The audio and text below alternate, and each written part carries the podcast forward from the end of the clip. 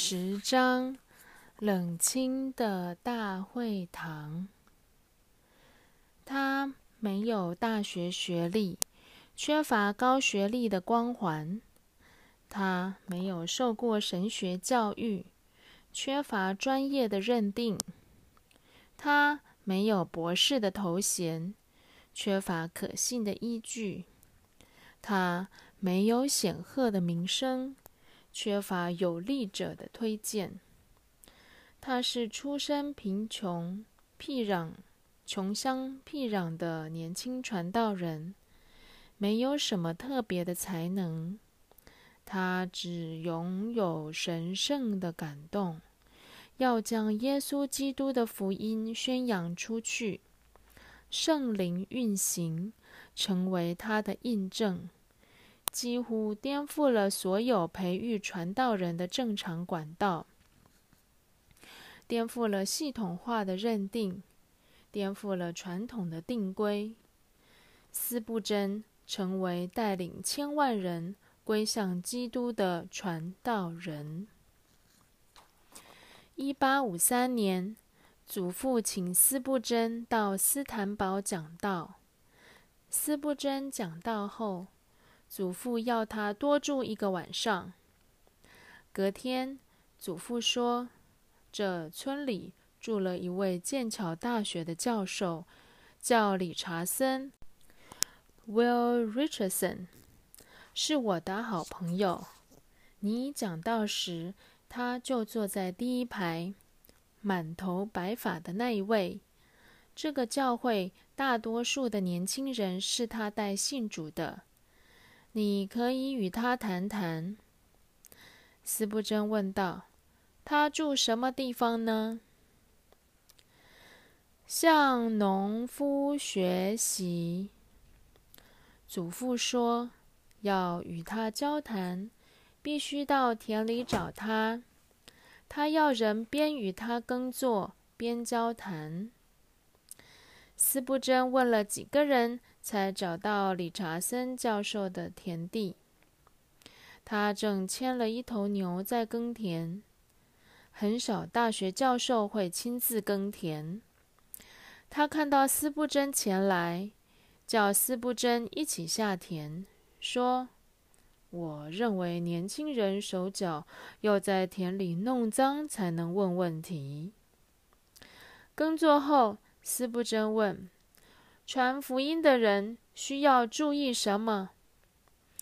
他劝勉斯布真：传福音的人不只要有热忱，还要头脑清楚。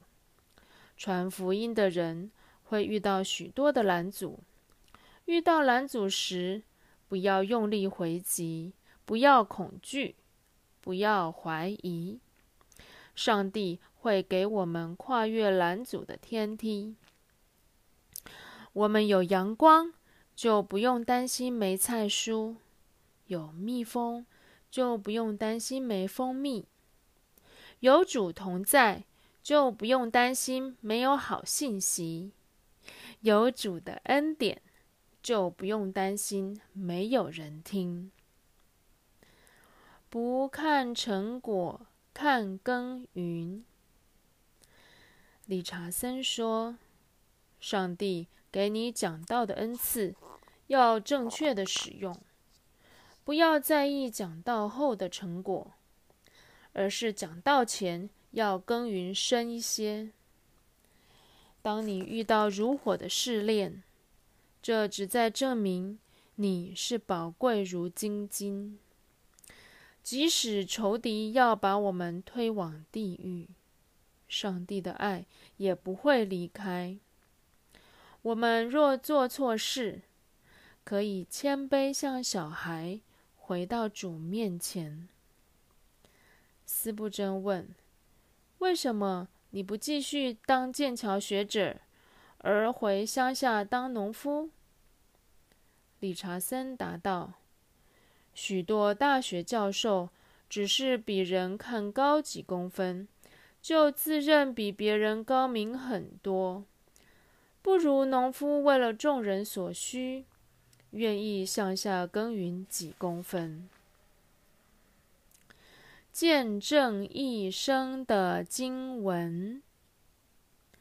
与斯布真分手前，他说：“约翰福音十七章三到五节是我最喜欢的，也是上帝对我的鼓励与扶持。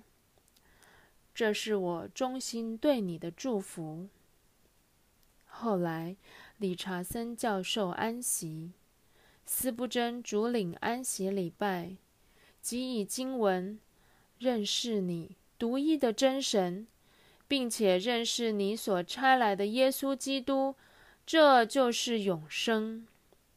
我在地上已经荣耀你，你所托付我的事，我已成全了。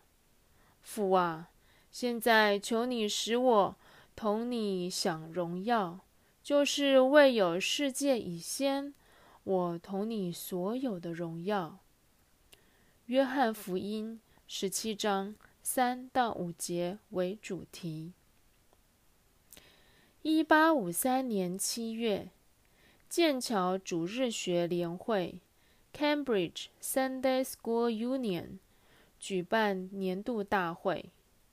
霍尔与萨顿推荐斯布真担任讲道，担任讲员。前来参加的是各地主日学教育的执事、长老或校长。主办单位不认识斯布真，但有标准很高的萨顿推荐，一定是最好的讲员。不愉快的经验，共有三位讲员，斯布真最资浅。主办单位将他列在最后，没想到开会时才知道斯布真不到十九岁。两位讲员视为对他们的侮辱。第一人演讲时嘲讽斯布真。攻下耶利哥之前还需要绕城七次，现今的少年人，耶利哥城还未绕一圈，就来教训人如何攻下耶利哥。当时斯布真年少气盛，轮到他上台时回应：有些人攻得下耶利哥，却攻不下爱城。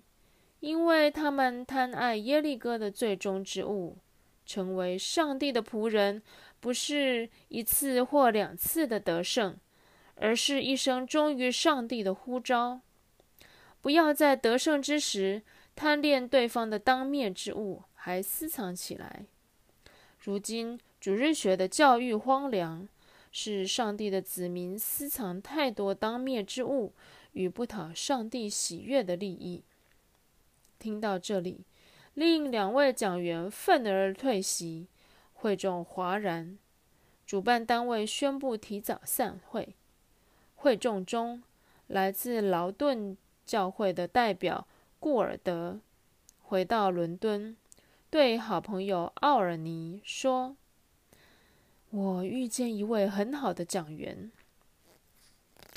你的教会若要聘请传道人。”他是首选。太多空位的教会。奥尔尼是新公园街浸信会 （New Park Street Baptist Church） 的执事会主席。教会成立于一六五二年，是伦敦历史悠久、最大的浸信会教会。会堂里有一千两百个座位，在一八三零年代仍有千名会友，而后起了纷争，聚会人数逐渐减少。到了一八五零年，传道人斯密斯因故离去，会友巨降到一百二十人，经常参加主日崇拜的人数。少于八十人。当时伦敦的人口超过两百五十万人，无神论盛行，信仰低迷。即使最大的基督教会聚会人数也少于三百人。奥尔尼有很深的危机意识，认为新公园街浸信会只有两条路：上帝给复兴，或面临关门。他在执事会中报告此事，请求会众每星期一晚上来为教会的传道人祷告，同心祷告三个月后才开始闭幕。一八五三年十一月二十八日，斯布真接到新公园街进信会寄来的一封信，请他前往讲道。斯布真以为对方请错人，这么大的教会，怎会请他讲道？忘记受伤之处。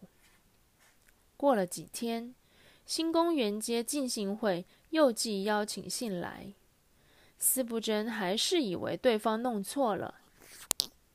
有一天，斯布真到剑桥，遇到霍尔，谈及此事。霍尔认为对方没有记错，而且可能要聘他担任新传道人。霍尔见过世面，他建议斯布真忘掉剑桥主日学联会不愉快的经验。鼓励他重新出发，还说那是一间祷告的教会。斯布真回信接受邀请。十二月七日，斯布真前往伦敦。他在旅社中写道：“夜里，旅社外的马车声很吵，我觉得无助、孤单，不知明日将面对什么。”很想念沃特比奇教会。隔天一早，斯布真到新公园街教会。他太早来了，教会只有一个开门的弟兄。斯布真进去祷告。他后来写道：“这时，我单单默想上帝的话语，不把心思花在不重要的事上。”在伦敦的第一场讲道，当天聚会只来了八十个人，在可容一千两百人的大会堂里显得冷冷清清。斯布真用的经文是雅各书一章十七节，各样美善的恩赐和各样全备的赏赐，都是从上头来的。从众光之父那里降下来的，在他并没有改变，也没有转动的影儿。他的讲道内容来自最深的负担。他说：“人心原本像是平静的湖泊，能够反射上帝最美的光，可以与上帝有美好的同行。罪恶将人心破坏。”湖面不再平静，反射成为杂乱。从此，人不再彰显神、上帝的神圣。碎片再怎么拼凑，也只有片段，再也看不到真光。当属灵陷入幽暗，人拥有的只是短暂的光，看不到永恒的光。混沌的心。重归黑暗。上帝的光才是人喜乐的亮光。人虽然看不到神，在他没有改变；人虽然找不到神，他的爱仍在。耶稣基督的降世，使人重归神的爱。只有耶稣基督的救赎，能使相信他的人重得亮光。我们定睛看的，不是个人的残缺，不是世界的混沌，而是仰望耶稣基督的拯救。死亡的权势经常借由我们的血气试探我们，借由我们的肉体引诱我们，我们却要起来像大卫这样祷告：我家在神面前并非如此。神却与我立永远的约，这约凡事坚稳，关乎我的一切救恩和我一切所想望的，他岂不为我成就吗？萨摩尔记下二十三章五节。讲完道后的平静，斯布真讲道时，圣灵的大能倾倒而至。讲道后，聚会竟然没有结束。许多人跪下祷告。会众中有一位年轻人深受感动，他名叫帕兹莫，是个印刷商。他写道：“当我祷告时，深切感到上帝给我一个负担。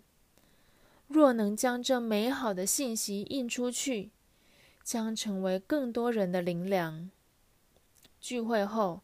帕兹莫陪着斯布真去搭车，成为斯布真在新公园街进信会所认识的第一个朋友。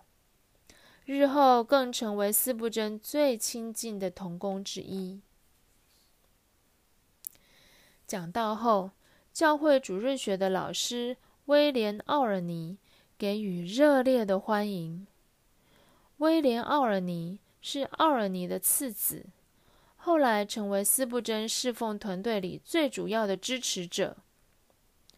斯布真回到沃特比奇后写道：“我的心厌倦一切的嘈杂，我的耳不想听赞赏或批评，只想与主同往旷野地，一起安歇，贴近他的隐秘处。”或与主同在可安歇的水边，它是我一生服侍的焦点，而非水边的垂柳或野地的小花、蜜蜂的嗡嗡声。重新倾听主耶稣的声音，使我重新得力。我平静的前来，平静的离开。